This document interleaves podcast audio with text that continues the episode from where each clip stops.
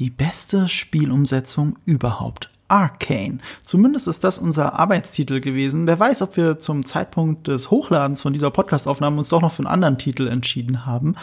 Da Yves und ich nicht die aller, aller, aller, allergrößten Spielespezialisten sind, vor allem nicht, wenn es um League of Legends geht, aber diese Serie gerade um die Welt geht und auf IMDb unfassbar eingeschlagen ist, haben wir uns einfach die Chefredakteurin von der größten Multiplayer-Webseite Europas genommen und von dem Podcast Mein MMO, Leia Jankowski. Hallo Leia. Ja, hallo. Guten Tag, guten Abend besser gesagt. Schön, dich mal im Podcast zu haben. Wir beide haben auch schon mal auf Insta gestreamt, aber zu Ash vs. Evil Dead, meine Güte. Ja, es ist eine lange Historie hier mit äh, gemeinschaftlichen Projekten. Ich weiß keiner, was wir sagen sollen. Ja, genau. Weil ich dir, weißt du, normalerweise fol fol folge ich Markus Lächeln oder skeptischen Blicken. Da weiß ich immer ganz genau, okay, jetzt mache ich weiter. Aber nein, heute reden wir wirklich mal, das ist wahnsinnig spannend, gerade von mir. Wir reden heute über eine Spieleverfilmung. Und ich weiß, dass ich die letzten paar Male auf Moviepilot über Mortal Kombat gesprochen habe, als es um Videospielverfilmungen ging. Sowohl über den äh, Originalen von Lass mich nicht lügen, 96 dann, ich glaube, das größte Red-Video, das ich je veröffentlicht habe, zu Mortal Kombat Annihilation. Äh, ich empfehle jeden diesen Film trotzdem. Und dem neuen. Und jetzt sprechen wir wirklich über League of Legends. Es ist wirklich wichtig, dass du hier bist, Lea, weil du kannst wirklich Lücken füllen und du kannst auch äh, immer ein mit einem authentischen Auge sagen, ja, das stimmt, das ist wirklich Lore und deswegen könnte nicht glücklicher sein, jemanden zu haben, der sagen kann, ah, an der Stelle, ich weiß nicht, deswegen. Ja, ich habe mich auch sehr über die Einladung gefreut und äh, League of Legends und ich, wir haben auch eine äh, lange Historie, noch länger als unsere Instagram-Streaming-Historie. Äh, nee, ich habe äh, League of Legends unfassbar viel gespielt, als ich studiert habe. Äh, Spielt jetzt immer noch so ein bisschen on and off, je nachdem, äh, wie mich die Lust mal packt. Also über fünf Jahre habe ich fast jeden Tag nichts anderes gespielt als das und ähm, ich weiß auch gar nicht, wie viele Stunden es mittlerweile sind. Es könnten 1500 sein, es könnten 2000 sein, vielleicht auch irgendwo was dazwischen. Ich habe ich hab mich nie getraut nachzugucken. Es gibt eine Seite, die heißt ähm, Time Wasted on LOL also LOL ist die Abkürzung für League of Legends. Da kann man seinen Namen eingeben und nachgucken. Ich habe ja auch mit mehreren Accounts gespielt und ich habe mich bisher nie getraut zu gucken, äh, wie viel Zeit ich wirklich reingesteckt habe. Das ist großartig. Aber League of Legends ist auch so ein bisschen Stichpunkt, denn großer Shoutout geht auch an, äh, raus an Sponsor dieses Video und das ist League of Legends Wild Rift. Aber ja, das ist League of Legends Wild Rift, nicht Arcane. Das bedeutet, wir sind sehr, sehr, sehr professionell, wenn es um unsere Arcane Review geht, okay? Wir werden sehr, sehr ehrlich über diese Serie sprechen. Das müssen ja. wir sagen das war mir sehr wichtig. Also äh, wir haben das Angebot gekriegt, ähm, uns von Wild Rift sponsern zu lassen. Ähm, und wir haben denen vorgeschlagen, ja, da kommt doch Arcane de, zu dem Zeitpunkt raus, würde mhm. ja eigentlich perfekt passen. Dann reden wir einfach mal über Arcane, weil ich kannte bis dahin nur den Trailer. Mhm. Und ich fand den Trailer halt saugut. Hatte auch ehrlich gesagt ziemlich viel Angst, dass die Serie überhaupt gar nicht mit diesem tollen Trailer mithalten kann. Und ähm, ich habe uns dann auch zusichern lassen, wir können reden über Arcane, wie wir wollen, egal ob Wild Rift es sponsert oder nicht, weil wir machen hier halt eben Reviews. Also hier gibt es keine Interference. Ja. That being said, wie man so schön sagt, unsere Kurzmeinung dazu. Und ich dachte zu dem Zeitpunkt, wo ich meine Kurzmeinung schon gesammelt zu der Serie auf Social Media endlich verbreiten durfte, weil wir durften vier Folgen im Voraus sehen.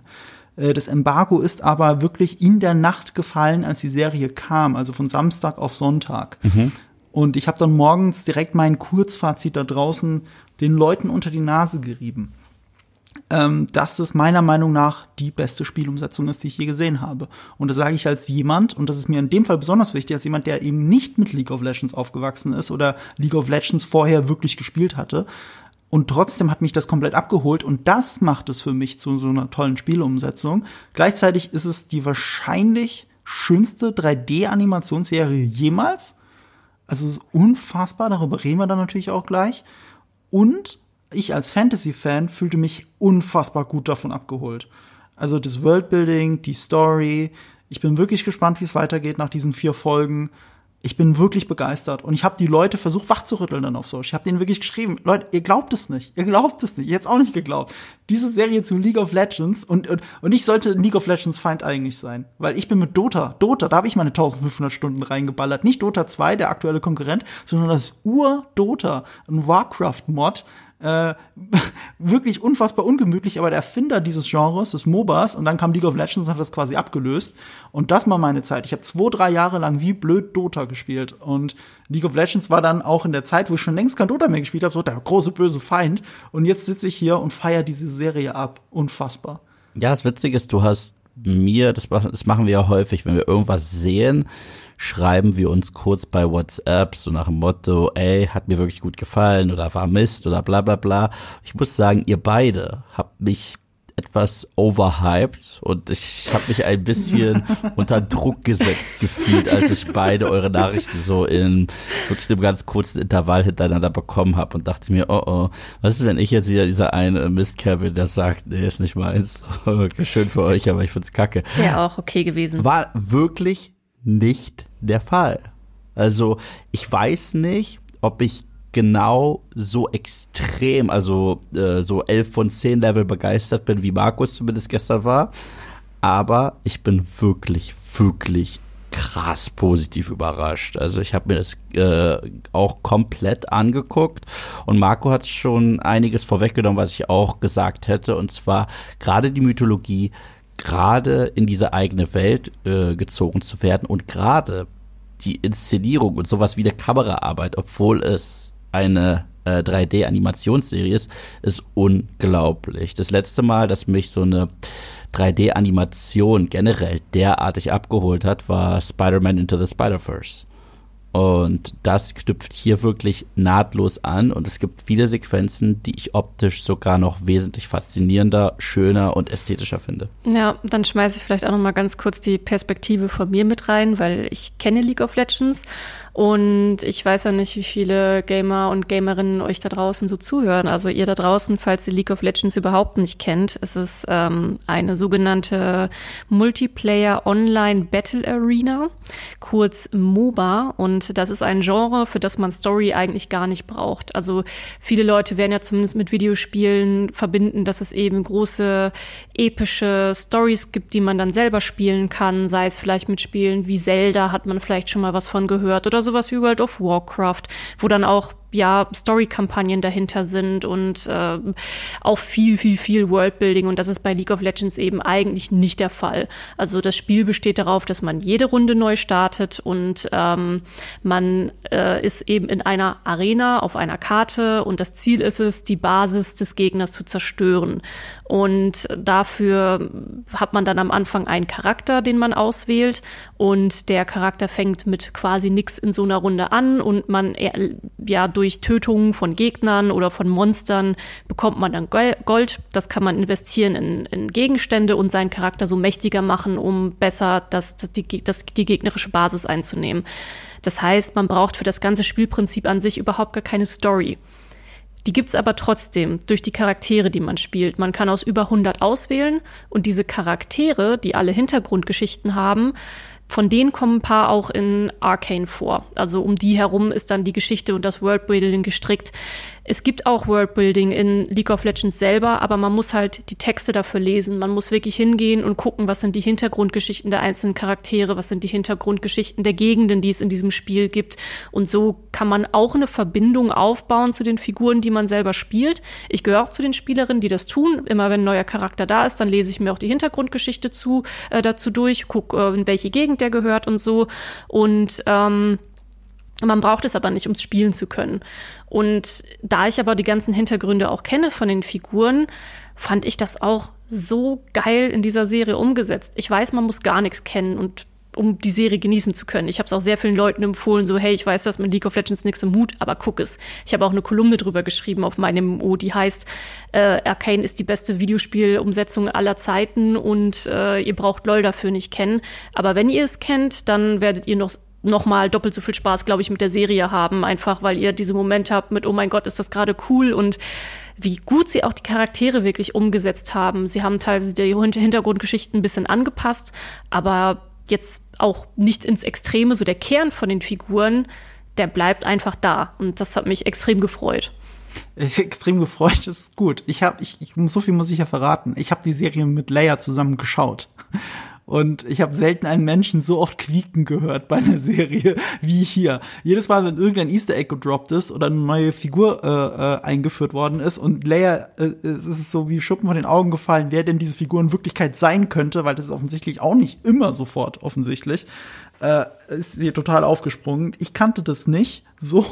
Ähm, und das Interessante für mich dann in der Beobachtung war, ähm, dass es ja trotzdem funktioniert hat.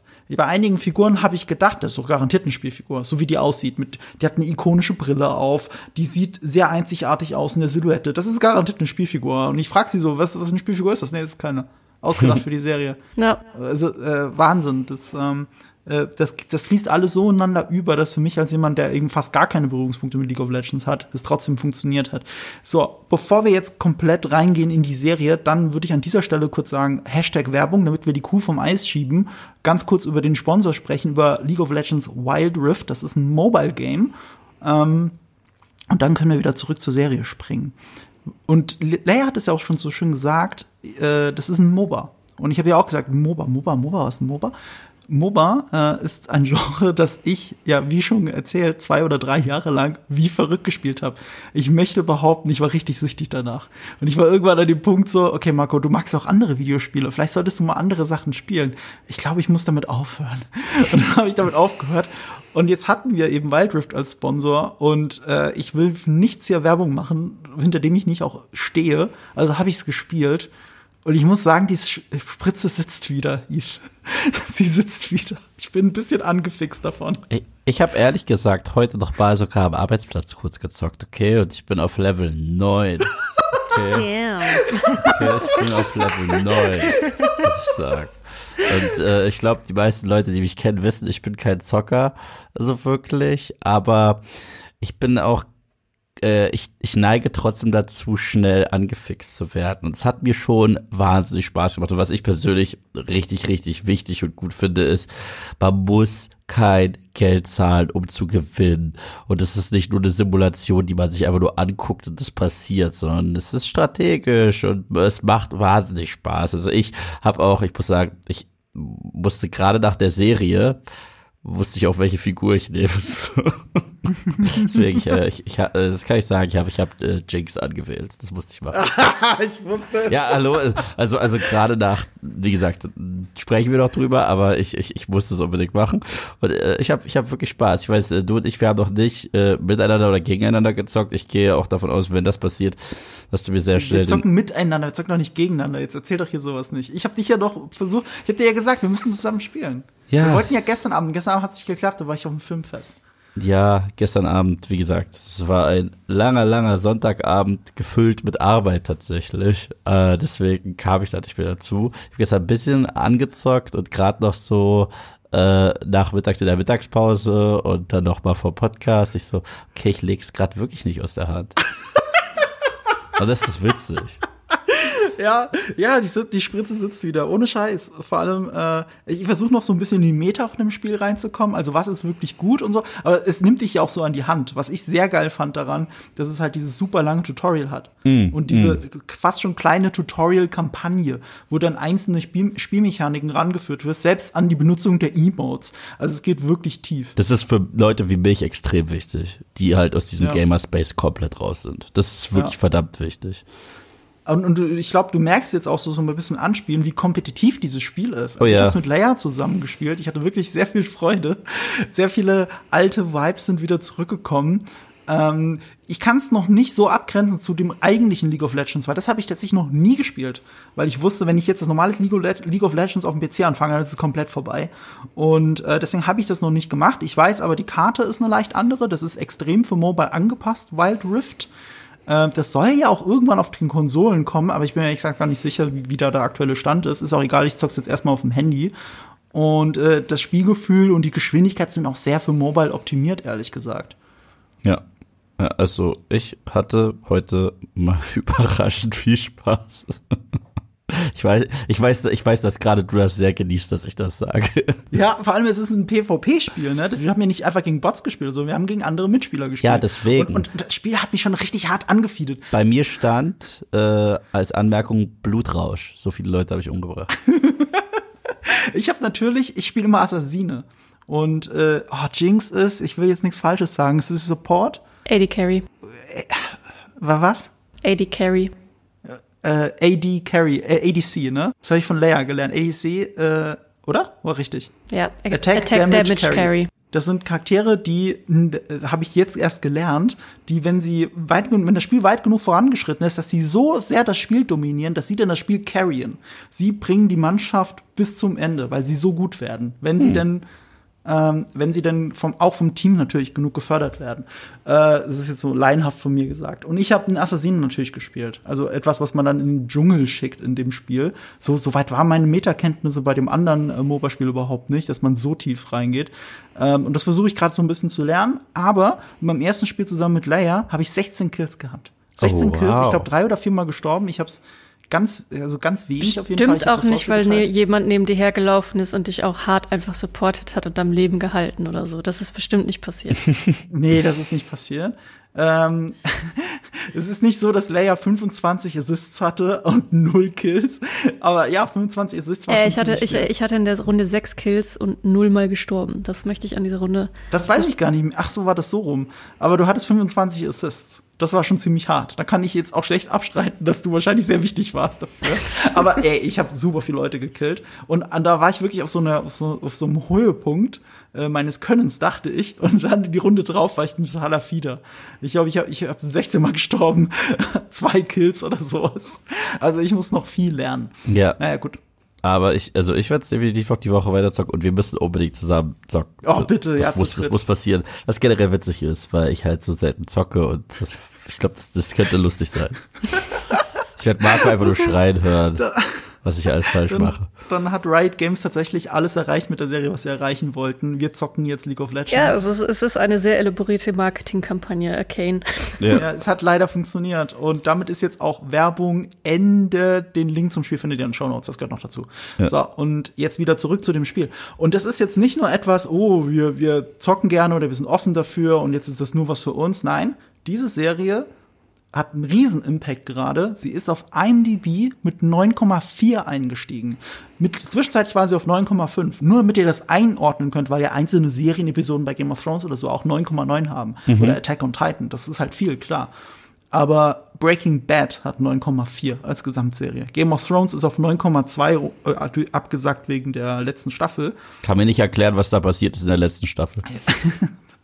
Das Fass will ich jetzt gar nicht aufmachen, aber es ist halt ziemlich krass, dass, dass, dass, dass eine neue Serie mit 9,4 einsteigt. Man muss natürlich sagen, das ist ja auch ein fangetriebener Moment. Die Serie hat jetzt an diesem Sonntag, wo sie rausgekommen ist, erstens sie auf Netflix durchgestartet, die Leute haben auf Social drüber geredet, die Streamer haben Watchpartys zu dieser Serie gemacht. Sondern die Fans sind natürlich alle auf IMDb gestürmt und haben das dann auch hochbewertet. Das ist eine Wertung, die höchstwahrscheinlich fallen wird, wobei das sie zwischenzeitlich auf 9,5 war, dass sie sogar noch weiter angestiegen ist, mich echt überrascht hat. Aber das ist so ein krasser Einstieg auf IMDb von irgendeiner Serie jemals. Habe ich noch nie gesehen. Also Tschernobyl hat 9,4. Und selbst die ist nicht so eingestiegen. Das ist krass. Das ist krass. Ja. Also das, das ist eine Serie, die Universal alle erreicht. Gerade habe ich das Gefühl, habe ich jetzt das Feedback von euch sehr viel bekommen, weil ich habe das auch auf meinem YouTube-Kanal gepostet, so als Posting, habe das den Leuten empfohlen und wie viele mir drunter geschrieben haben, dass sie die, also wirklich auch wie ich vorher mit League of Legends selber eigentlich gar keine Berührungspunkte hatten oder dass sie den Konkurrent gespielt haben, Dota oder überhaupt gar nicht zocken und trotzdem die Serie feiern. Das hat mich, das hat mich sehr gefreut, dass ich wieder ein bisschen Liebe unter die Menschen bringen könnte, konnte nach dem ganzen Eternals-Kram. Ja, ich wollte ich wollte dich gerade fragen, in dieser Sekunde. Ich hatte nur eine Frage. Würdest du behaupten, dass Arcane etwas besser ist als Eternals? Mindestens etwas. Wirklich? Ich muss dir wie immer die Gegenfrage stellen, was ist schlechter? Aber ich würde gerne einen anderen Vergleich bringen, auch weil wir gerade von einer Serie reden. Es gibt eine Serie, die verfolgt uns auf diesem Kanal, seit es diesen Kanal gibt, das ist Marvel's What If. Und jetzt halte mal so auf einer Animationsebene, nur auf einer technischen Ebene, ein Screenshot von Arcane neben einem Screenshot von What If. Ciao. Das ist so, als würdest du die 3D-Max-Versuche eines Schülers vergleichen mit, mit einem Pixar-Film. Das gibt's doch wohl gar nicht. Wie gut kann denn bitte eine Serie aussehen? Leia hat mich da auch ein bisschen aufgeklärt über das Animationsstudio und die Hintergründe, warum die Animationen so geil aussehen. Oh, erzähl mal, durch mich hast du dich aufgeklärt. Ja, tu, tut mir leid, so weit bin ich noch nicht gekommen. Wie Äh, kann das denn sein, dass du mich nicht aufgeklärt hast? es tut mir leid, es tut mir leid. Ich, ähm, das Ding ist, ähm, hinter League of Legends, dieses Entwicklerstudio, das heißt Riot Games. Und äh, League of Legends war auch ihr allererstes Projekt. Das Spiel ist mittlerweile auch, lass mich lügen, ich glaube 2009 ist es Neun, rausgekommen. Witzigerweise Ähm, genau dann, als ich nach München gekommen bin, was auch ein Grund war, warum ich aus dem MOBA-Genre ausgestiegen bin. Aber nur so viel dazu. Also ist jetzt seit äh, knapp zwölf Jahren da und war ihr allererstes Spiel. Mittlerweile haben sie sich auch ein bisschen äh, weiter expandiert und ähm, auch diese Serie gehört damit zu. Da können wir später vielleicht auch noch mal ein bisschen näher drauf eingehen, wer eigentlich überhaupt hinter diese Serie steckt und was man dann noch sonst so von erwarten kann. Aber sie haben auch eine lange Historie mit Musikvideos und äh, Videoshorts. Das heißt, sie haben schon immer die Macht von Kurzanimationen genutzt, um auch ihr, ihr, ihr, ihr Universum zu vertiefen und da haben sie dann auch mit unterschiedlichen Produktionsfirmen zusammengearbeitet, aber für diese Produktion, jetzt Arcane, haben sie mit dem französischen Animationsstudio zusammengearbeitet namens Fortige. Ich bin nicht so gut in Französisch, ich weiß nicht, ob man es so richtig ausspricht, das F-O-R-T-I-C-H-E. Ähm, Fortige klingt gut. Ja, das klingt irgendwie französisch, sorry, falls ich jetzt Leute beleidige, aber leider ist mein Französisch nicht so Ich gut. bin jetzt so beleidigt, dass ich jetzt diesen Podcast beende. Okay, auf Wiedersehen. Es tut mir leid. Nein, ähm, und sie haben schon mehrere Animationsfilme mit denen gemacht und die schreiben sich auf die Fahne. Was ganz besonders an diesem Animationsstil ist, müsst ihr mal darauf achten, dass hier 2D und 3D-Animationen gemixt sind. Ja. Und das wirklich auf unfassbar hohem Niveau. Und das sieht man auch in ihren Ani Animationsfilmen, ähm, in ihren Musikvideos, die sie bisher auch schon für Riot produziert haben, ist auch ein ähnlicher Stil. Und ein Beispiel, was ich da geben kann, vielleicht habt ihr es sogar auf YouTube gesehen, ist, sie haben eine virtuelle Band gegründet mit eine Cape-Pop-Band mit Charakteren aus der Serie. Die heißt K-DA, ist auch ein Meta-Humor, weil es steht für Kills, ähm, Kills, Death und Assists, also wie oft hat man jemanden umgebracht, wie oft ist man gestorben, wie oft hat man assistiert bei einer, bei einer Tötung. Also diese Band heißt KDA und das Lied heißt Popstars. Und dieses Video von dieses Musikvideo von diesem Studio ist viral gegangen um die ganze Welt. Das hat mittlerweile fast 450 Millionen Aufrufe. Heftig. Und dieses, äh, ich habe selber auch hoch und runter gehört. Ich hatte da auch einen Ohrwurm von, aber guckt euch das auch gerne mal auf YouTube an. Sucht mal danach KDA Popstars und guckt euch einfach das Niveau von der Animation dieses Videos an. Da waren damals schon alle. Der, der Song ist halt cool. Das äh, ist auch mit von von professionellen äh, Rapperinnen und so äh, erstellt worden. Aber die Animation alleine von diesem Musikvideo ganz anderes Level und auch mit einer der Gründe, warum das Ding so viral gegangen ist. Und egal welchen Kurzfilm sie produziert haben, welches Musikvideo sie produziert haben, sie haben auch schon mal was für die Gorillas zum Beispiel gemacht Oh, geil. Ist auf einem extrem hohen Niveau und äh, das ist ja aber jetzt das allererste Projekt in der Größenordnung, das sie gemacht haben und ich hatte so ein bisschen Schiss, weil wie gesagt, Riot hat an sich eine sehr lange Historie mit Kurz mit Kurzfilmen und äh, Musikvideos, die echt cool sind. Ich dachte so, Gott, was ist, wenn das jetzt wirklich, wenn die es nur schaffen in Kurzformat? Was ist, wenn sie jetzt wirklich nur auch einen coolen Hype-Trailer machen können und einen kurzen Kurzfilm machen können, so fürs fürs Marketing und das in der Serie aber nicht reproduzieren können oder in viel größer machen können? Und ich war zum Schluss so erleichtert nach diesen ersten vier Folgen, dass sie einfach geschafft haben, so eine geile Serie zu machen. Also meine ganzen Befürchtungen waren da umsonst. Ähm, aber wenn man sich auch für Animationen insgesamt interessiert, äh, sollte man dieses Studio sich mal angucken. ist super spannend. Ich finde es sauspannend, dass du äh, mir das gerade erzählt hast, dass sie äh, aus der Kurzfilmrichtung kommen und gerade aus der Musikvideorichtung, weil es ergibt sehr viel Sinn, was mir aufgefallen ist beim Gucken. Zum einen, es gibt pro Episode so viele unterschiedliche, in Anführungsstrichen, Set-Pieces, die perfekte Kurzfilme wären. Also, ohne- ich gehe jetzt kein, Die erste kein, Szene. Ja, ja, ich gehe ich, ich, ich, ich, geh jetzt, ich geh jetzt gar kein So. bisschen in Spoiler rein, aber wir haben eine Eröffnungsszene, das ist ein Heist. Und allein inszenatorisch könnte das etwas aus einem Abenteuerfilm aller Indiana Jones sein. Und ich war total begeistert, weil wenn ich mir sowas angucke wie Animatrix zum Beispiel damals, da hatten wir vielleicht eine Folge, die manchmal nur so 12, 13 Minuten war und hätte so eine Sequenz gehabt. Und das Besondere ist, dieser Serie gelingt es sowohl eine eigene Welt aufzubauen, eine recht spannende persönliche Geschichte zu erzählen mit unterschiedlichen Charakteren. Aber ich glaube, dann ist auch die Stärke, diese kurzen Set-Pieces zu haben, die einen einfach komplett reinziehen, wo streng genommen jetzt von der Handlung nicht so viel passiert, aber von dem Setpiece äh, man sich so kreativ austoben kann, dass man merkt, okay, kommt höchstwahrscheinlich aus der Richtung. Aber äh, im Gegenzug dazu, äh, weil es Musikvideos haben die viel gemacht und es hat mich anfangs ein wenig irritiert. Ich muss sagen, wenn mich eine Sache etwas irritiert hat, ist es der Soundtrack. Es waren halt solche ähm, Pop-Songs und ich finde ähm, so in Folge zwei und gerade drei gab es recht coole so Montage-Sequenzen, die ganz gut funktioniert haben. Aber gerade der ersten Folge, wo man das erste Mal, ich sag nicht was, aber ein, äh, eine Stadt sieht, hat mich das kurz rausgeworfen. Ich so, oh, oh, so eine Mucke erwarte ich woanders, nicht hier. Deswegen, ich äh, mir hat es ein bisschen so an richtigen Theme-Songs gefehlt, an so einem richtigen Score, der im Kopf bleibt. Das ist das Einzige, was mich ein bisschen überrascht hat und anfangs so ein bisschen stutzig gemacht hat. Ich finde, es ist besser geworden, je mehr Episoden ich geschaut habe und desto äh, wärmer bin ich auch damit geworden. Aber gerade dieser allerersten Szene dachte ich mir, oh, okay. Das es ist, ist eine merkwürdige Diskrepanz. Ja, voll, voll. Ich so, ich glaube, das erste, was ich Marco geschrieben habe, war, gefällt mir, aber was ist mit diesem Soundtrack? Ja, was ist mit der Mucke? Du hast es auch schon gesagt, weil Mucke-Part trifft ja ganz gut. Weil es gibt ja teilweise Club-Soundtrack. Also du, du, du hast ne, den, den Hinterraum von einem Club und dann siehst du auch im Hintergrund hörst du gedämpft die ja. Leute quasi tanzen ja. zu der Mucke.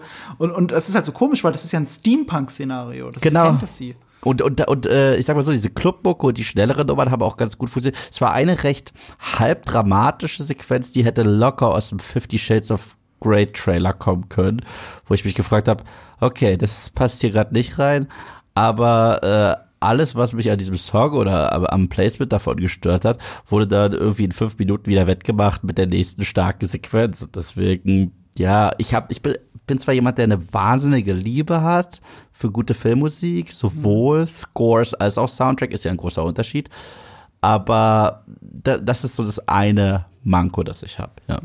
Wir müssen, glaube ich, jetzt so langsam anfangen, die Welt ein bisschen zu erklären und worum es überhaupt geht. Also ja. Leia hat richtiger und wichtigerweise schon gesagt, League of Legends ist ja eigentlich so ein bisschen zusammengeworfen, was den Hintergründe angeht. Das macht es zu so einer großen Herausforderung. Ist auch besonders merkwürdig, wenn das ein Musikvideostudio, ein Kurzfilmstudio dann umsetzen mhm. soll. Dann ja, habe ich mich auch gefragt, wie sollen die daraus ein Fantasy-Ding machen? Und das ist eines der ersten Dinge, die mich positiv überrascht hat, ohne dass ich überhaupt nur eine einzige Sekunde gesehen hatte.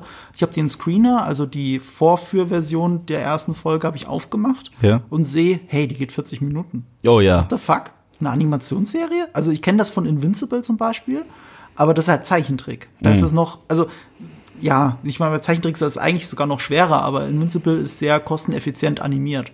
Aber guck dir mal, guck dir mal äh, Arcane an, wie das aussieht. Und das ist einfach 40 Minuten. Ja. Also der Animationsstil, hat ja auch Lea gesagt, da sind 2D-Elemente drin. Das ist mir permanent aufgefallen. Jeder Rauch ist auf einmal kurz 2D, jede Explosion. Ähm, du kannst an jeder Stelle Stopp machen. Every frame a painting, wie man so schön sagt. Ja. Jeder Shot sieht aus wie ein Storyboard. Ähm, und vom Animationsstil her erinnert mich das unfassbar erinnert an Klaus, ein Netflix-Film von einem ganz anderen Studio.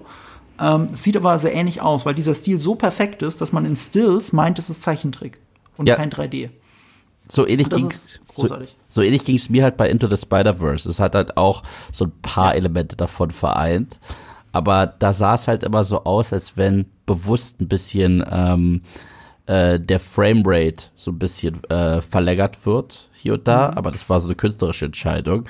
Hier ist es nicht der Fall, aber so sehr ich Into the Spider-Verse liebe und ich liebe es, liebe es, liebe es, die Serie sieht wirklich noch mal einen Ticken besser aus. Und das ist krass. Sie ist halt kohärenter vielleicht als Into the Spider-Verse. Into the Spider-Verse ist bewusst abgedrehter, ja. auch wegen dem Szenario. Und äh, League of Legends, äh, League of Legends sag ich schon, Arcane, ist halt, hat so eine durchgehende Kohärenz die trotzdem sehr viele Stilsprünge hat. Also was die allererste Szene, die ich gemeint habe, war gar nicht der Heiß, den du gemeint hast, war ja die zweite Szene. Und die allererste Szene ist ja ein Mord, den man sieht, ein Genozid. Der mhm. Menschen verübt. Ja, richtig, stimmt. Und das stimmt. ist in Rot gefilmt mit vielen Silhouetten. Das sieht aus wie, wie ein Anime. Ja, ja, Anime-Einflüsse sind, äh, sind mir auch sehr häufig äh, aufgefallen und hat mich auch ein bisschen, gerade die Öffnungsszene, ich weiß nicht, habt ihr Castlevania auf Netflix gesehen? Ja. Das ist ja auch sehr Anime-like. Ob es darf, streng genommen ist es kein Anime, weil es nicht aus Japan kommt, dann nennt man das nicht Anime. Aber es ist halt einfach die Anima der Anime-Stil, den Castlevania hat. Auch eine sehr gelungene äh, Verfilmung von Spielen. Aber Arkane setzt halt noch mal einen drauf. Auch dadurch, dass es einzigartiger aussieht. Ja. Insgesamt würde ganz gerne auch ein bisschen was mal erzählen tatsächlich zu den Hintergründen, denn äh, ich hatte es ja schon mal eingangs gesagt, dass sie der Lore, also dem Hintergrund sehr treu irgendwo geblieben sind, auch wenn es Abwandlungen hat. Man muss sagen, dieses Studio Fortiche, falls ich es richtig ausspreche, ähm, hat ja zusammen mit Riot Games produziert und Riot Games macht ja die Lore, die schreiben die ganzen Geschichten, die haben schon am Worldbuilding gearbeitet und haben ja auch so eine ungefähre Idee. Das, was es eben so schwierig macht, ist, dass mit jedem Charakter Charakter immer so ein, also wie gesagt, es gibt halt verschiedene Charaktere, mittlerweile über 100 im Spiel und mit jedem Charakter kommt immer ein Fitzelchen neue Story mit dazu. Einige Charaktere haben was miteinander zu tun, andere überhaupt nicht. Es gibt halt immer wieder Überschneidungen. Man kann halt sagen, dieses ganze Worldbuilding und die Lore ist eigentlich all over the place. Und mit Arcane haben sie das jetzt mal sich auf einen ganz bestimmten Bereich fokussiert. Es gibt nämlich in Runeterra, so heißt diese gesamte Welt, gibt's unterschiedliche Plätze und wir befinden uns jetzt in Piltover mit der äh, mit Arcane und es ist im Prinzip eine Geschichte der Industrialisierung im Steampunk-Look, ähm, die dann auch eine Geschichte erzählt von einer Zweiklassengesellschaft. Denn es gibt auch so ein Unterdistrikt von Piltover namens Zaun und da lernen wir dann auch die Charaktere, um die es anfänglich geht, kennen. Das sind äh, Vi und Jinx. Das sind zwei Schwestern. Das ist übrigens auch eine sehr, sehr. Vi hm? und Powder Layer. Äh, äh, ja, Vi und Powder. Äh, damit, dann, sorry, es sind Vi und Powder, aber sie wird auch ganz gerne mal Jinx genannt. Ähm, das ist tatsächlich auch hier ein kleiner Fun Fact. In der Lore in League of Legends war es immer so, dass die Fans davon ausgegangen sind, die beiden sind Schwestern. Man weiß, die beiden haben irgendwie was miteinander zu tun. Wenn die auf dem Schlachtfeld aufeinandertreten, haben die auch extra Sprüche, die aufeinander dann anspielen und so. Und äh, die Fans haben immer gesagt, das sind Schwestern, das sind Schwestern, das müssen Schwestern sein. Und die Serie hat es jetzt bestätigt. Das heißt, die haben die Fantheorie aufgegriffen und aus den beiden dann wirklich Schwestern gemacht. Ähm, ob sie blutsverwandt sind, das sei nochmal dahingestellt, weiß man nicht. Äh, sie sind aber auf jeden Fall Schwestern in der Serie. Und die beiden sind in diesem Unterdistrikt Zaun. Und der Unterschied zwischen Piltover und Zaun ist, dass naja, Piltover ist sehr wissenschaftsgetrieben, die möchten das, das Zeitalter vorantreiben, die möchten Sachen entwickeln. Und die größte Macht in, diesem, in dieser Welt übt auch ein wissenschaftlicher Lehrstuhl aus, die auch neue Technologien erfinden. Und das Unterdistrikt Zaun ist dann im Prinzip die Arbeiterklasse und da herrscht dann der Schwarzmarkt und die beliefern dann Piltover auch mit, ähm, mit Materialien, damit sie überhaupt ihre ganzen Forschungen und so machen können, aber die Reichtümer sind unterschiedlich verteilt und das gibt dann natürlich unfassbar viel Konfliktpotenzial in alle Richtungen. Ja, das ist das Grundszenario.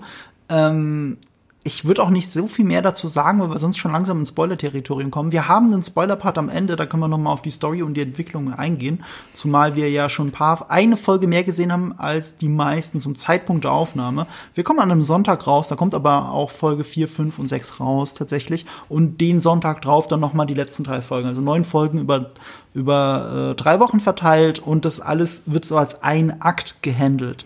Der erste Akt ist das, was jetzt alle Welt schon gesehen hat. Der zweite Akt kommt heute zu diesem Podcast raus und wir haben in den zweiten Akt schon reingucken können. Mhm. Ähm, wichtige Frage, die ihr dazu immer wieder gestellt wird. Wir haben sie eigentlich schon beantwortet, aber ich würde sie auch gerne ein bisschen ausführen, nämlich dieses, muss man League of Legends kennen, um Arcane, Arcane zu gucken, Eve? Was Nein, also ich kannte League of Legends null. Also ich, mhm. der Begriff, äh, also der, der, Name war mir irgendwie Begriff, aber das war es wirklich. Und äh, ich, ich kannte weder die Figuren noch das Gameplay, gar nichts.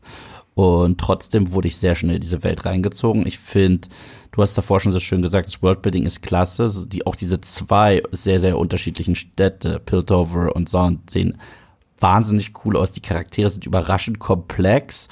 Und ja, ich hätte nicht gedacht, dass ich da jetzt die Tangente entziehe, aber ähnlich wie bei Squid Game äh, sind die Figuren nicht äh, schwarz-weiß und es ist nicht äh, automatisch Piltover böse, sondern gut und auch nicht umgekehrt. Es gibt Helden und Schurken auf beiden Seiten und das finde ich wahnsinnig faszinierend, solche Geschichten. Und gleichzeitig sehen sogar beide Städte inszenatorisch so verdammt anders aus. Und das finde ich einfach nur großartig. Ich wette, sehr, sehr viele Sachen, die ich dort gesehen habe, sind Easter Eggs und sind Anspielungen und sind Teile des Lores.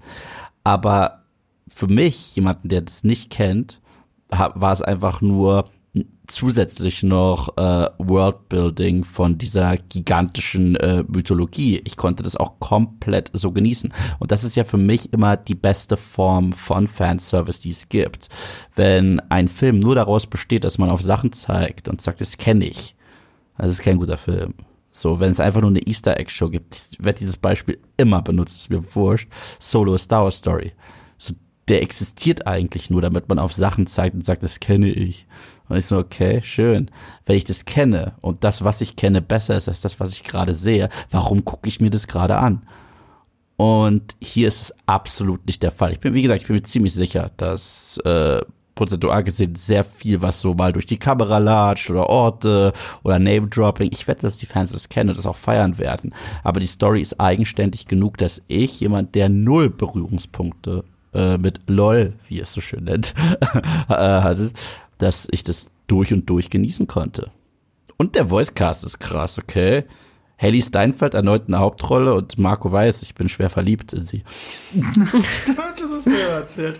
So. Ich habe schwören können, dass Silko äh, Crosshair ist von äh, Clone Wars. Aber, nee, äh, The Bad Batch. Aber, nee, ist er nicht. Also mir kam die Stimme so bekannt vor. Ich nehme gerade den Credit von Leia. Leia hat gesagt, das ist doch Crosshair. Und ich dachte so, stimmt. Aber nee, hab nachgeguckt, war nicht. Klang aber genauso. Ja, schön, in welchen Momenten du mir Credit gibst. ich wollte, also ich kann ja auch keinen Credit geben. Ich, ich dachte so, woher kennst du das? Woher kennst du das? Nee, das, das klang schon, das klang schon sehr ähnlich.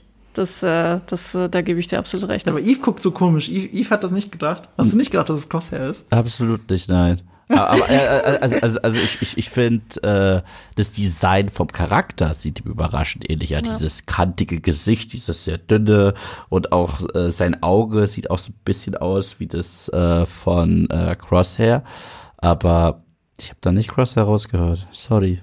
Ich, vielleicht ist auch der Habitus, keine Ahnung, aber. Aber, ja, ich, aber fairnesshalber, ich habe ihn gegoogelt und er hat tatsächlich bei The Clone Wars viele unterschiedliche Stimmen gesprochen. Ja, ja, das habe ich auch gesehen dann, äh, als ich versucht habe zu verifizieren, dass es Crosshair ist. Oder was ja, halt vielleicht vielleicht gibt es auch einfach so eine generelle hagere Bösewicht-Mann-Stimme, die irgendwie die Synchronsprecher dann versuchen nachzuahmen, wer weiß. Ja, yeah, dieses, ja. dieses leicht äh, hochgehen mit der Stimme und ja. gleichzeitig so Echsenmäßiges so, aber. So ein bisschen suffisant, keine Ahnung. Das genau. Ist, äh, klingt schon, klingt schon irgendwie vertraut. Ja, generell Voicecast ist hier einfach super gut.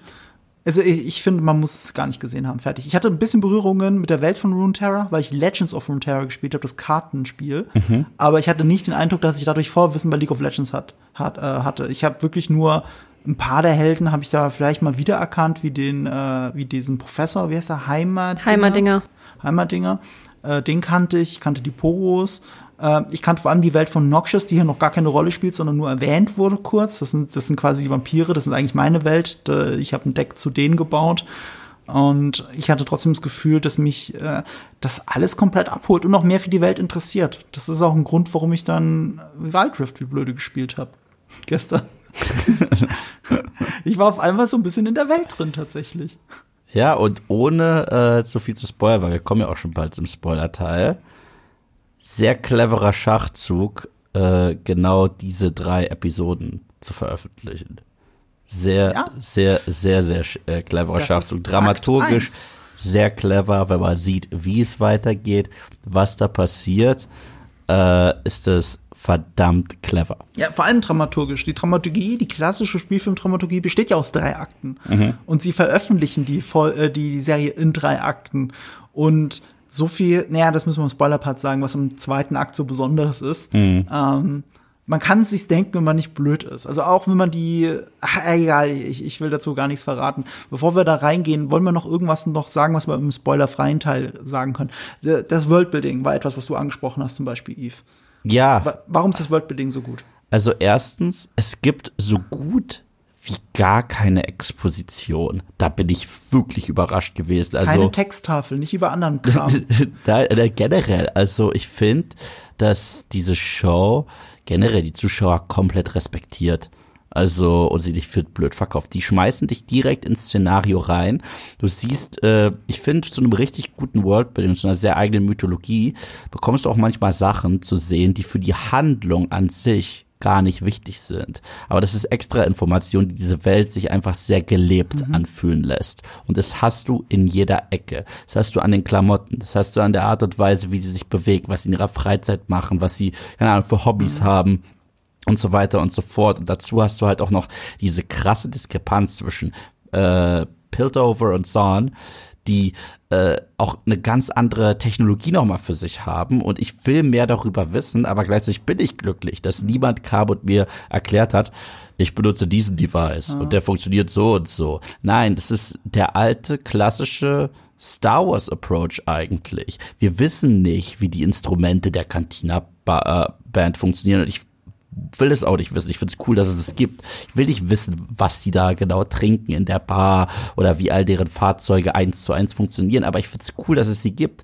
Bedeuten sie was für die tatsächliche Dramaturgie rund um Luke Skywalker und sein Werdegang oder Han oder Obi-Wan oder Le Nein, absolut nicht. Aber es fühlt sich an wie eine Welt, die auch weitergeht, wenn unsere Hauptfiguren gerade mal nicht zu sehen sind. Und das ist wahnsinnig spannend. Naja, du als Fan der Spiele, wie hat sich dieses Worldbuilding für dich angefühlt? War das, als würdest du in eine neue Welt geworfen werden, die du eben nicht kennst oder vielleicht an eben an diesen bestimmten Stellen wiedererkennst oder fügt sich jetzt auf einmal alles zu einem großen Ganzen, das die ganze Zeit da war, das du aber nicht richtig zuordnen konntest wegen den 100 Helden, die es in League of Legends gibt?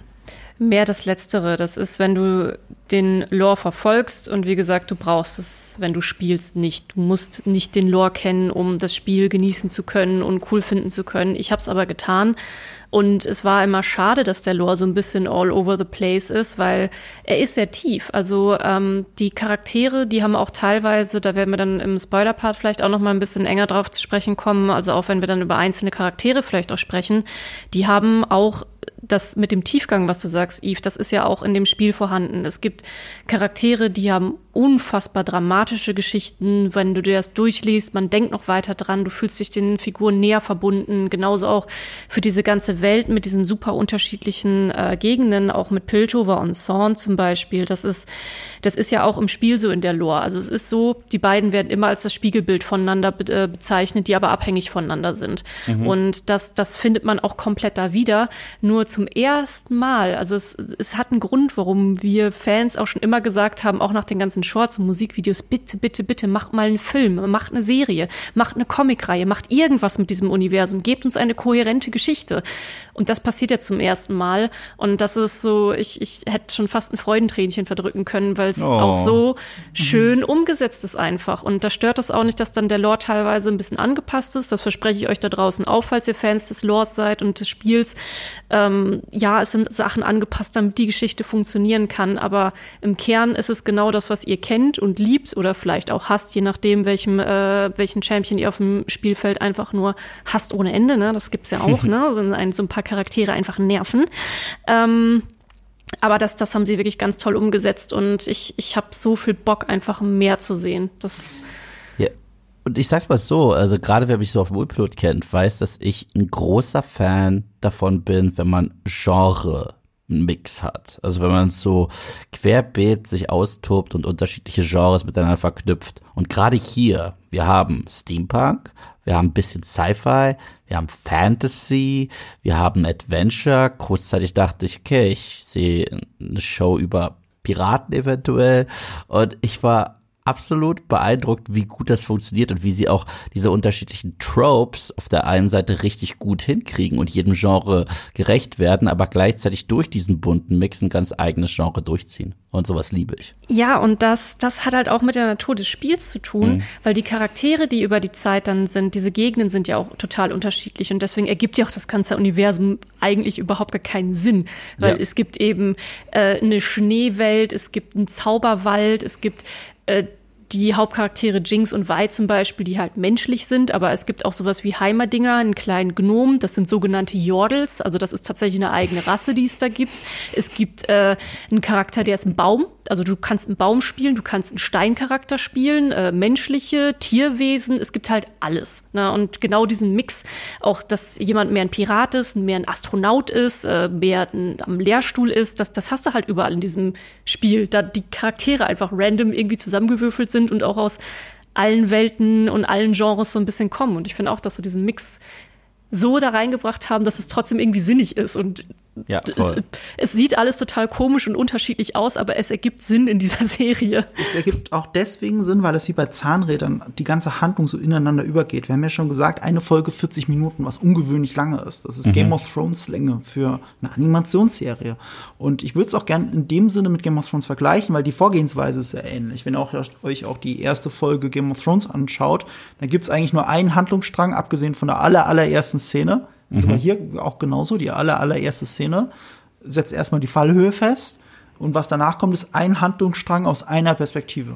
Und ab der zweiten Folge ist es eigentlich, sind es mehrere Handlungsstränge, die langsam aufeinander zulaufen in Game of Thrones und dann immer mehr miteinander kombiniert werden. Und das ist so auch das Pacing, das diese Serie anstrebt. Das erklärt auch die Länge der Folgen. Äh, Und das wird dann auf einen vorläufigen Höhepunkt gebracht mit Akt 1. Und was passiert nach Akt 1 in der Spielfilmdramaturgie? Eine neue Welt wird betreten, ein neues Tor wird aufgemacht. Und die Konflikte ähm, beginnen anzusteigen und, sie offen, und, und aufeinander zugespitzt zuzulaufen. Und das führt uns zum Spoiler-Part, weil was passiert mit Akt 2, der heute rauskommt, Yves? Wir haben Zeitsprung, wir haben fetten Zeitsprung. Ich meine, Akt, äh, der erste Akt, also die dritte Folge, ging ja zu Ende mit dieser, und wie gesagt, falls ich ein paar Begriffe aus dieser Welt auch nicht gut kenne, dann müsst ihr mich einfach entschuldigen. Aber ich nenne es mal mit dieser Affenbombe. Die was? Mit dieser Affenbombe, mit diesem, Ah, Ach so, okay, okay, ja. genau, äh, wo die kleine Powder dafür verantwortlich war, dass äh, die Vaterfigur, oh Gott, wie gesagt, ich muss mir die Namen Vander. Vander, genau, sie ist ja mitverantwortlich für sein Ableben und auch die, für diese ganze Piratencrew übrigens, wo ich mir dachte, die, die sind alle tot. Ich, da war ich irgendwie schwer schockiert, dass sich die Show das schon getraut hat. Ja, und äh, aber das Wichtigste, was passiert ist, dass es einen Bruch gibt zwischen diesen zwei Schwestern. Obwohl das letzte, was Vi Vander versprochen hat, äh, sich um die kleine Paula zu kümmern, macht sie ja genau das Gegenteil und sagt, okay, äh, du bist Jinx, du bist verflucht. Und das ist auch so die, die Origin-Geschichte ihres Namens, nehme ich halt an. Und zack, wir haben einen Zeitsprung und die kleine Jinx ist erwachsen und gefährlich geworden und jetzt äh, ähm, ich bin sehr gespannt, wie wir das generell jetzt äh, in den zukünftigen Episoden noch weiter erzählen. Werden wir hier und da noch ein paar Flashbacks haben, die diese Lücken füllen oder werden wir komplett darauf verzichten? Ich brauche ehrlich gesagt gar keine Flashbacks. Auf der anderen Seite so ein, zwei spannende Geschichten, was so die Dynamiken und die Entwicklung angeht, kann glaube ich gar nicht schaden. Nee, ich möchte an dieser Stelle natürlich auch nicht zu viel spoilern. Wenn man jetzt die Lore von den Charakteren sich eh schon mal durchgelesen hat, dann könnt ihr euch selber auch spoilern, wenn ihr Bock habt, sage ich mal. Ihr könnt euch die Hintergrundgeschichten der Figuren durchlesen. Äh, müsst einfach nur nach dem Namen der Figur googeln und League of Legends dazu eingeben und Lore und schon kommt ihr drauf. Und das ist halt gerade, genau das ist nämlich so gut umgesetzt. Wenn wir im zweiten Akt sind, dann sind die Figuren erst so alt, wie sie eigentlich auch im Spiel sind. Also die Jinx, die man ab der vierten Folge kennt, die Vi, die man ab der vierten Folge kennt, den Victor, den Jace und Caitlyn und äh, wie sie nicht alle heißen. Das, das sind eigentlich ihre, ihre Version, wie wir sie auch im Spiel haben. Aber sie sind noch nicht fertig mit ihrer Geschichte. Also die Geschichte von ihnen, die geht noch ein sehr gutes Stück weiter als zu dem Punkt, wo wir jetzt sind. Ich weiß auch nicht, ob sie sie in, in Folge 9, also im dritten Akt zu Ende erzählen oder äh, ob sie dann irgendwo einen Cut machen und später weitermachen wollen. Vielleicht irgendwann mal eine andere Gegend mit neuen Charakteren oder so. Aber Jinx, die ist schon immer so von Anfang an eine Art Harley Quinn Verschnitt gewesen. Also die war immer so eine, so eine Mischung aus Joker und Harley Quinn und das ist ja auch das, was man in, ab der vierten Folge sieht. Sie ist halt total Banane und durchgedreht und wenn man irgendwo, das, das finde ich auch wieder so cool, wie gut diese Serie auch mit, mit Farben und sowas spielt. Wenn du irgendwo Neon Farben siehst, weißt du, Jinx Ja. ist nicht weit. Ne? Und das ist dann auch ihr Markenzeichen, ähm, dass sie auch, dass das weiß man auch aus ihrer Lore, dass sie sich immer ankündigt mit irgendwelchen Bildern, die sie irgendwo hinkritzelt oder so. Und das gehört Boom. tatsächlich, boom, genau, und das gehört zu ihrer Lore. Und ihre Lore ist einfach, sie liebt Explosionen, sie findet das total toll, sie mag es, Leute zu killen, sie ist halt wirklich ein absoluter Psychokiller. Ne? Also das ist, und das ist schon immer ihr Charakter gewesen. Und das war für mich jetzt auch als Fan der Serie so cool zu sehen, wie sie diese Hintergrundgeschichte sich zu ihr ausgedacht haben und wie sie sich erst dahin entwickelt hat, weil das wusste man vorher nicht so genau. Ah, das, okay, das, wow. das macht Spaß. Ja, deswegen war es ja so merkwürdig, dass sie Powder heißt. Deswegen habe ich, bei, hab ich da bei Lea kurz reingrätschen müssen. Nein, nein, nein, sie ist Powder, sie ist nicht Jinx. Ja, ich, ich kenne sie nicht als Powder. Das, das gibt's auch in ihrem Lore-Text gar nicht. In ihrem Lore-Text wusste man ja nicht mal, dass, J, äh, dass Jinx und Vi Schwestern sind. Das hat man immer vermutet, aber die Serie hat's als erst bestätigt und eine ganze Backstory darum gestrickt. Nicht nur das, du hast mir erzählt, ein Nebensatz in Weiß. Äh, Hintergrundgeschichte war super entscheidend hier. Ja, genau, tatsächlich. Bei Vi steht in ihrem Lore-Text zum Beispiel drin, dass sie von einem Barmann großgezogen wurde. Und aus Ah. dem Barmann, es ist nur ein Nebensatz. Es steht nur irgendwo, sie wurde von einem Barmann großgezogen und der hat dann eine ganze, einen ganzen Charakter bekommen mit Vander. Und das, das ist ja auch das, was Marco erzählt hatte, als wir zusammen geguckt haben, immer so, ja, was ist denn das für ein Charakter im Spiel?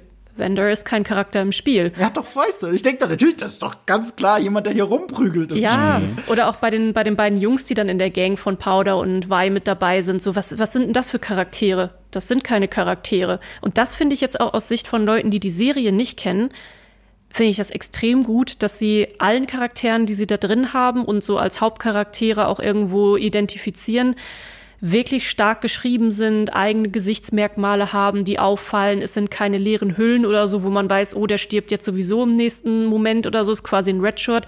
Nee, ich war auch überrascht, dass sie diesen Schritt gegangen sind, dann auch die, äh, die Jungs umzubringen, äh, weil das ja auch einen sehr bestimmten Ton, also wir fangen ja schon mit dem Genozid in der Serie an.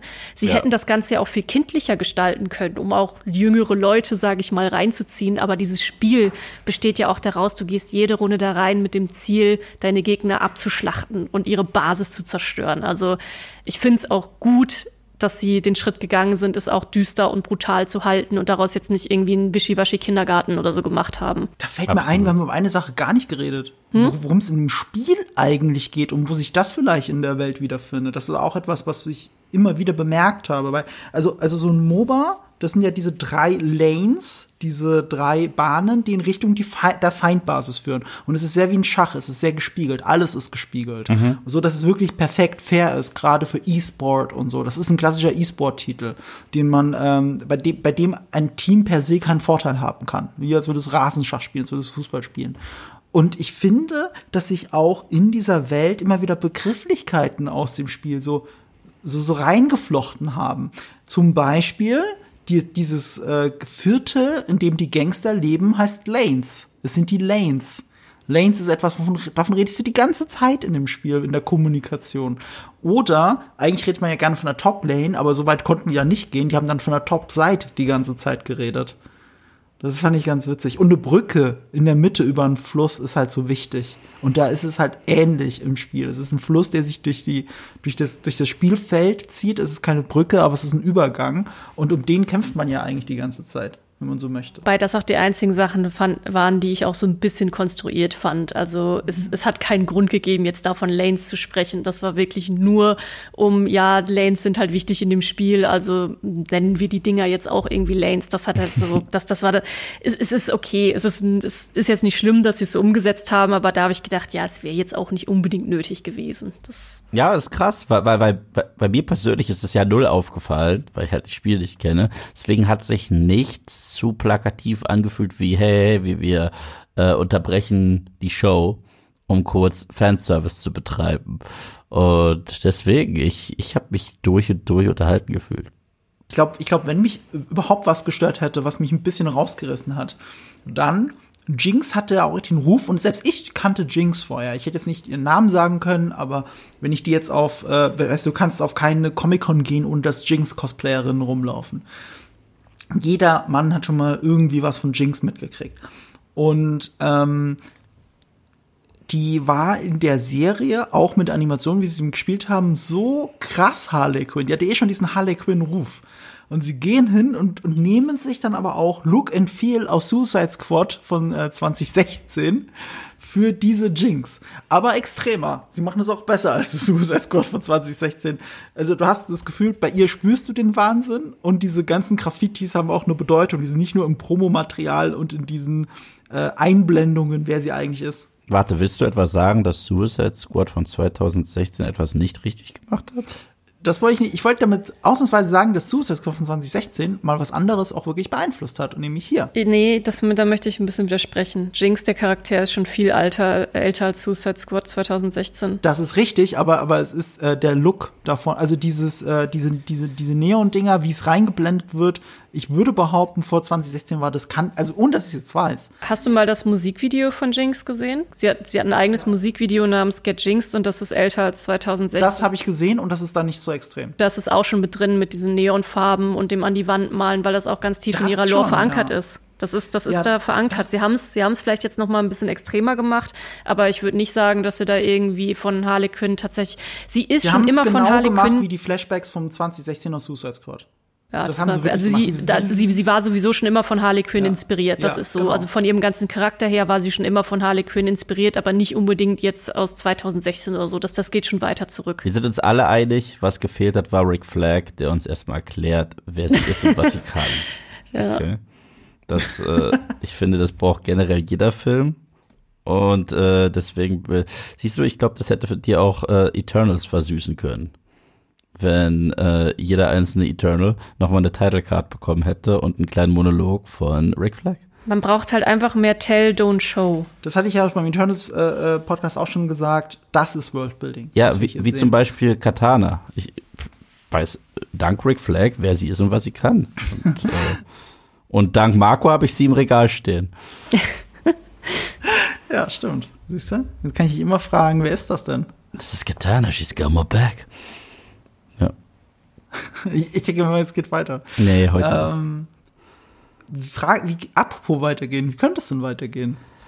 Also wir haben jetzt vier Folgen gesehen, fünf und sechs sind heute rausgekommen mit dem Podcast hier zusammen.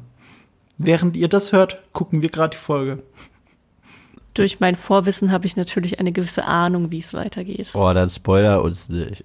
oh, stimmt, vielleicht hätte ich das gar nicht fragen sollen. Das ist, das ist für mich nämlich auch eine, eine gute Frage, wie viel kann ich hier erzählen, ohne dass gespoilert wird. Also ich glaube, ich kann es vielleicht so ein bisschen oberflächlich halten, mhm. ähm, mit dem, was ich mir vorstellen könnte, was für Konflikte sich noch so auftun, weil sie auch schon angedeutet sind.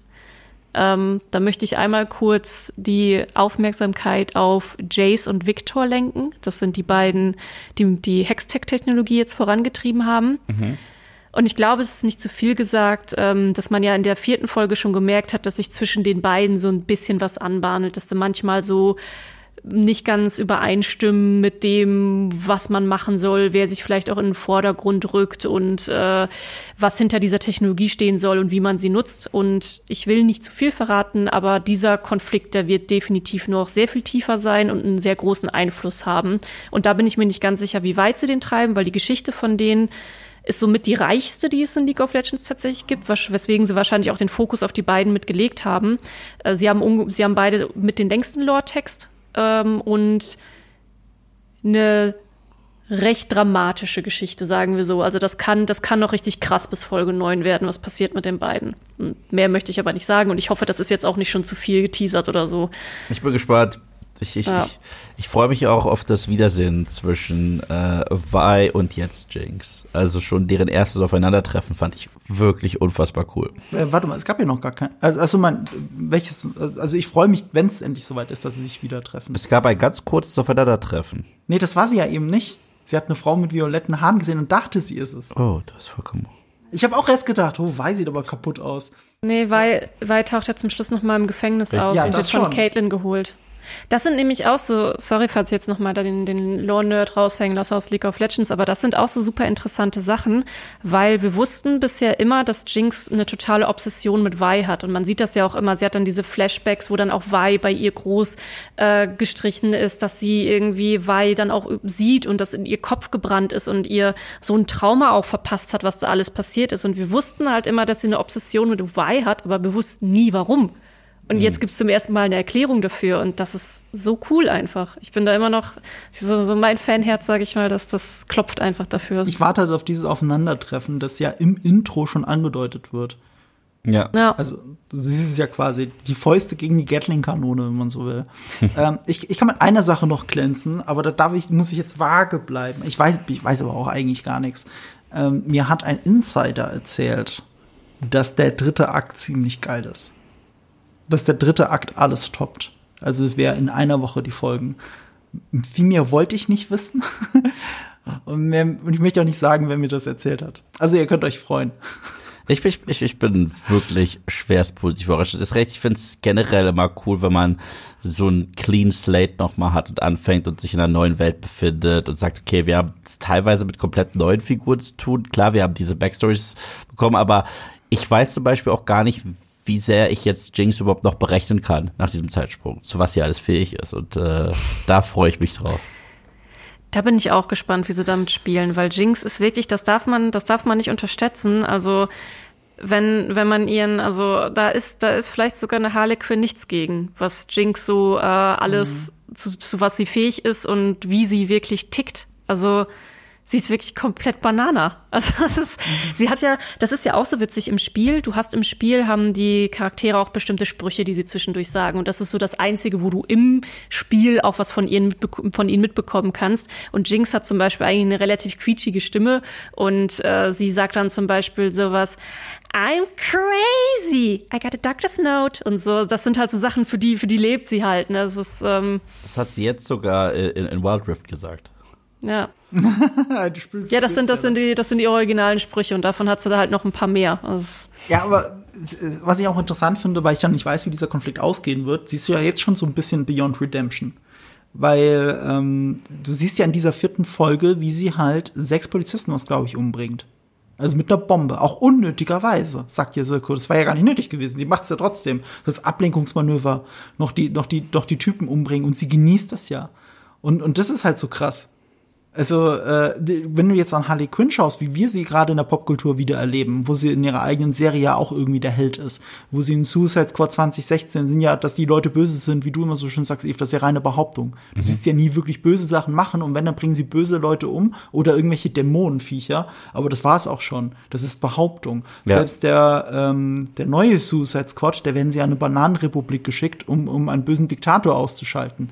Da, da bringt das Suicide Squad zwar die bösen Leute, äh, nicht die Rebellen versehentlich um und das ist auch witzig und wir lachen, aber nicht Harley Quinn. So, Harley Quinn wird immer noch so ein bisschen an den Zügeln gehalten. Selbst in ihrem eigenen Film Birds of Prey kämpft sie ja nur gegen Verbrecher. Obwohl, ich fand, in The Suicide Squad sieht man schon, dass sie auch einfach Spaß am Borden hat, auch mit der Bazooka und so weiter. Also das, das, wurde, äh, das war für mich Ja, ja, das schon, aber noch nicht Unschuldige. Das haben wir noch nicht gesehen. Noch keine Polizisten umbringen, auch nicht Birds of Prey. Die ja. geht ja in eine Polizeistation rein mit dem Versuch, dabei keinen Polizisten tödlich zu verletzen. Ja, na gut. Birds of so, Prey ist sowieso noch mal eine Nummer für sich gewesen. Ja, ja, ich weiß. Ich, ich will damit nur sagen, Jinx in dieser Serie geht ja. gerade zwei Schritte weiter. Das stimmt. Ja, bei Jinx ist das Ding, da bin ich auch schon gespannt, wie sie damit umgehen, weil im Spiel ist das eine, aber bei so einer Serie ist natürlich was anderes. Also gerade auch, wenn man an dieses Heldentum denkt und mit wem man sich dann hm, verbandelt fühlen möchte und welche Charaktere man jetzt gut und schlecht findet oder so. Und bei Jinx ist wirklich die Frage, wie weit sie mit ihr gehen, weil Jinx ist eigentlich vom ganzen Charakter her ist sie, was man bei Dungeons and Dragons vielleicht chaotic neutral nennen würde. Sie ist mhm. nicht böse, sie ist nicht gut, sondern sie hat halt wirklich einen kompletten Waffenfetisch. Sie mhm. liebt Waffen, sie liebt Explosionen und sie ist eigentlich auch so bei ihr zählt das nicht, ob sie jetzt jemanden umbringt oder nicht. Sie findet das einfach nur toll, Explosionen und Blutspritzen zu sehen, mehr oder weniger. Das ist einfach, das, was bei ihr verankert ist. Und es geht ihr dann nicht darum, dass sie jetzt jemanden, dass jemand leidet, dass jemand äh, stirbt, sondern nee, sie findet es einfach geil, mit Waffen und Bomben zu schießen und Graffitis zu hinterlassen und so. Es ist halt totales Chaos bei ihr. Okay, dann können wir ja auf die letzten Folgen gespannt sein. Wie würdet ihr denn so die Serie bewerten? Weil wenn die auf IMDb hier mit 9,4 landet. Wenn ihr jetzt eine Wertung von 0 bis 10 anhand der ersten vier Folgen geben müsstet, wo würdet ihr da ungefähr landen, Yves? Ich würde irgendwo zwischen einer guten 7 und einer guten 8 landen. Claire? Mm, machen wir mit, mit äh, Zwischenschritten? Nein, sagen wir mutig. Und dann bin ich mal mutig und sag, ich würde ihr jetzt aktuell eine 8 geben. Also ich bin schon extrem begeistert von der Serie. Ich glaube aber, da ist noch viel Raum nach oben und den Raum möchte ich auch noch mal, den Spielraum möchte ich noch mal lassen bis Folge 9. Ich habe nämlich zwischen 8 und 9 geschwankt und jetzt, wo du von Spielraum redest, hast du recht, ich gebe eine 8 von 10. Und äh, glaube aber, dass die Serie mit dem richtigen Finale im dritten Akt eine 9 von 10 sein kann. Und egal wie sie ausgeht, ich will eine zweite Staffel. will, dass es weitergeht. Das finde ich nämlich auch noch eine sehr interessante Frage, weil das Universum ist jetzt insgesamt viel größer. Ich könnte mir vorstellen, dass sie vielleicht irgendwie ja, dann eine, Story rund machen in Piltover, dass sie da dann vielleicht das, was ich jetzt gerade im Kopf habe, über die Lore-Geschichten, die ich kenne, erzählen und so ein Stück weit zu Ende erzählen. Ähm, oder sich dafür mehr Zeit lassen. Das ist halt die Frage, weil Potenzial hätte man auch, dann da den Cut zu machen. Und wenn die Serie ein Erfolg ist, wie, wo es ja im Moment nach aussieht, dass man dann vielleicht in eine neue Gegend geht und da nochmal eine andere Geschichte mit anderen Charakteren erzählt und die tiefer beleuchtet. Ich will, dass sie nach Noxious gehen, weil erstens Vampire und, und, und dieser geile Vampir-Look, dieser imperialistische Look und äh, noch mehr Luftschiffe. Ich will Luftschiffe. Ja. Das hat mich direkt in der vierten Folge weggebleibt. Ich liebe im Steampunk Luftschiffe. Ich auch. Das macht alles besser. Deswegen mag ich auch den drei Musketiere von äh, äh, hier von dem Dude, der ähm, der Mortal Kombat gemacht hat, Paul W. S. Anderson. Ja, ich mag den Der Film drei nicht. Musketiere hat Luftschiffe. Damit ist der Film automatisch besser, als er sowieso schon wäre. Ja, aber das Steampunk, Pump, ja, das Steampunkige wirst du vor allem aber in Piltover finden, weil die sind ja wirklich der Fortschritt und das Industriezeitalter und der Rest von Runeterra ist eigentlich so ein bisschen mehr Fantasy und Mittelalter und äh, ja, Ja, aber in Steampunk hat man, nicht, man, hat man mich ja eh schon. Das muss man echt mal sagen. Das sieht halt einfach so ich cool aus. liebe das Du, Steampunk-Genre. du liebst ja auch, äh, äh, du liebst ja auch äh, Wild Wild West. Weil es Steampunk ist. Ja. Steampunk und Western. Fand Wilder Westen und Steampunk. Ich fand den damals schon kacke. Aber da gibt's doch eine große Roboterspinne, Yves. Ja, aber da, das, was ich, was ich dann überlasse, ist, es gab damals einen geilen Soundtrack von Will Smith und Drew Hill. Das war super. Aber ist es besser als der Soundtrack von Arcane? Ja. Ohne Ah. Frage, ja. Ja, gut, ja, wenn ich jetzt wählen müsste, würde ich auch sagen, ich mag halt den Wild Wild West äh, Titelsong. Natürlich, hallo. Den, den finde ich halt cool. Nächste Frage an euch alle da draußen. Was ist aus Drew Hill geworden? Musste ich gerade drüber nachdenken. Was ist aus Cisco geworden? Keine Was, was, was mich vielleicht noch bei euch beiden interessieren würde, Hm. ist, ähm, ich, ich habe ja schon eine gewisse Verbindung zu einigen Charakteren und weiß ja, wie sie sind. Und es gibt auch einen Charakter in der Serie, der nervt mich unheimlich, wenn ich dem Spiel begegne. Also wenn es gute Victor-Spieler gibt, dann können die dich auch ganz schön, ganz schön zerstören. Und man muss sehr gut vor guten Victor-Spielern aufpassen. Der Charakter kann echt wie Hölle snowballen. Dann, aber willst du ja gerade sagen, Victor ist äh, ein, so ein Hate-Character von dir, den du hier nicht ausstehen kannst in der Serie? Nee, das nicht. Sein Charakter, Ah. sein Hintergrund, sein Lore finde ich cool, aber gameplay-technisch kann er mir tierisch auf den Sack Okay. gehen. Bei guten Spielern. Gute Spieler, die mit, äh, mit äh, Victor gut umgehen können, die sind sehr gefährlich. Aber das mal ganz von ab, geht ja hier um die Serie. Mich würde einfach mal interessieren, welche, welche Charaktere euch eigentlich am besten gefallen haben. Also, was, was sind die Charaktere, die euch besonders im Gedächtnis geblieben sind? Marco? Jinx. Ja. Jinx auf jeden Fall. Aber, Vendor es hat sich wirklich hart in mein Herz gespielt. Das ist so der Ned Stark der Geschichte. Ich liebe den. Ich hätte von dem gerne so viel mehr, was uns jetzt ja leider verwehrt bleibt. Aber ich fand das einfach toll. Ich mag diese Unterwelt. Und Victor tatsächlich. weil wir davon reden. Und Silco. Silco finde ich auch super. Silco sieht so aus wie eine Figur, die ich mir erstellen würde in einem Elder Scrolls Game. Ja, jetzt hast, jetzt hast halt du auch so. alle genannt, die ich so nennen würde. Also Silco wollte ich auf jeden Fall nennen. Ich finde, das ist ein herrlich dubioser, genialer Schurke, Mhm. der jetzt schon unfassbar viel Spaß macht und ich, man hat Spaß daran, ihn zu hassen. Gleichzeitig versteht man äh, ganz genau, warum er tickt, wie er tickt. Und ich bin auch ganz gespannt, wie seine Rolle jetzt noch ausfallen wird. Gerade jetzt die Dynamik zwischen ihm und Jinx finde ich wahnsinnig spannend. Sieht ja schon fast aus, als wenn er eine Ersatzvaterfigur auch irgendwie für sie geworden ist. Und da bin ich sehr gespannt, wie sehr wir diese Beziehung beleuchten. Und Jinx selbst, also die beiden, die finde ich äh, sehr faszinierend. Er ist recht, er ist ja auch so bierernst und äh, bitterböse. Ich glaube, der hat nicht einmal gelächelt und sie ist ja nur am rumharlequinnen. Ja. Aber interessant, ich glaube, er mag sie halt wirklich. Ja, ja, ja. Das, In der dritten Folge hat man das Ja. wirklich gemerkt. deswegen, er hat sie ja auch kurz in den Arm genommen. Ja. Und ich bin wahnsinnig gespannt. Ist das äh, Joker-Style? Ist das sein Meisterwerk? Oder, äh, oder hat er wirklich was für sie übrig? Keine Ahnung, aber ich, ich bin wahnsinnig gespannt zu sehen, wie sie das weitererzählen. Vor, vor allem, ich glaube, er projiziert auch was in sie rein. Also es ist wirklich, ich, ich denke halt über diese Figuren nach und ich denke Silko und Vendor, diese Beziehung zwischen den beiden, an der ja Vendor ja nicht, der ist ja nicht gerade unschuldig daran, was aus Silko geworden ist. Das macht es ja wieder so interessant und dann hast du halt diesen Zirkelschluss dadurch, dass er jetzt mit Powder oder eben Jinx selbst dann wieder in diese Familie zurückfindet oder seine eigene Familie gründet. Die nennen sich die ganze Zeit Bruder und Schwester. Leia hat es auch schon gesagt. Sind die jetzt blutsverwandt Schwestern oder nicht? Weil Wender und Silko nennen sich auch die ganze Zeit Brüder. So, also ich glaube wirklich, wenn du in dieser Welt in den Straßen gemeinsam aufwächst, bist du eine Familie. Dann ist das ist zumindest mein Eindruck von außen. Und deswegen würde mich interessieren, wie es da weitergeht. Und weil ich auch Wender so toll fand, fand ich auch übrigens, hatte ich ganz vergessen, die, ähm, ähm, den Inspektor, die Frau, die gestorben ist. In der Ja. dritten, äh, war das dritte oder zweite Folge? Zwei, Ja, ich äh, ich glaube, ich glaube, zweite Ende schon. zweiter Folge. Ende zweiter Folge. Die, die, ich fand es so schade, dass die gestorben ist, weil die fand ich so super. Und die hat ja auch den Frieden in dieser Stadt zusammengehalten und mit ihr ist die Vernunft gestorben.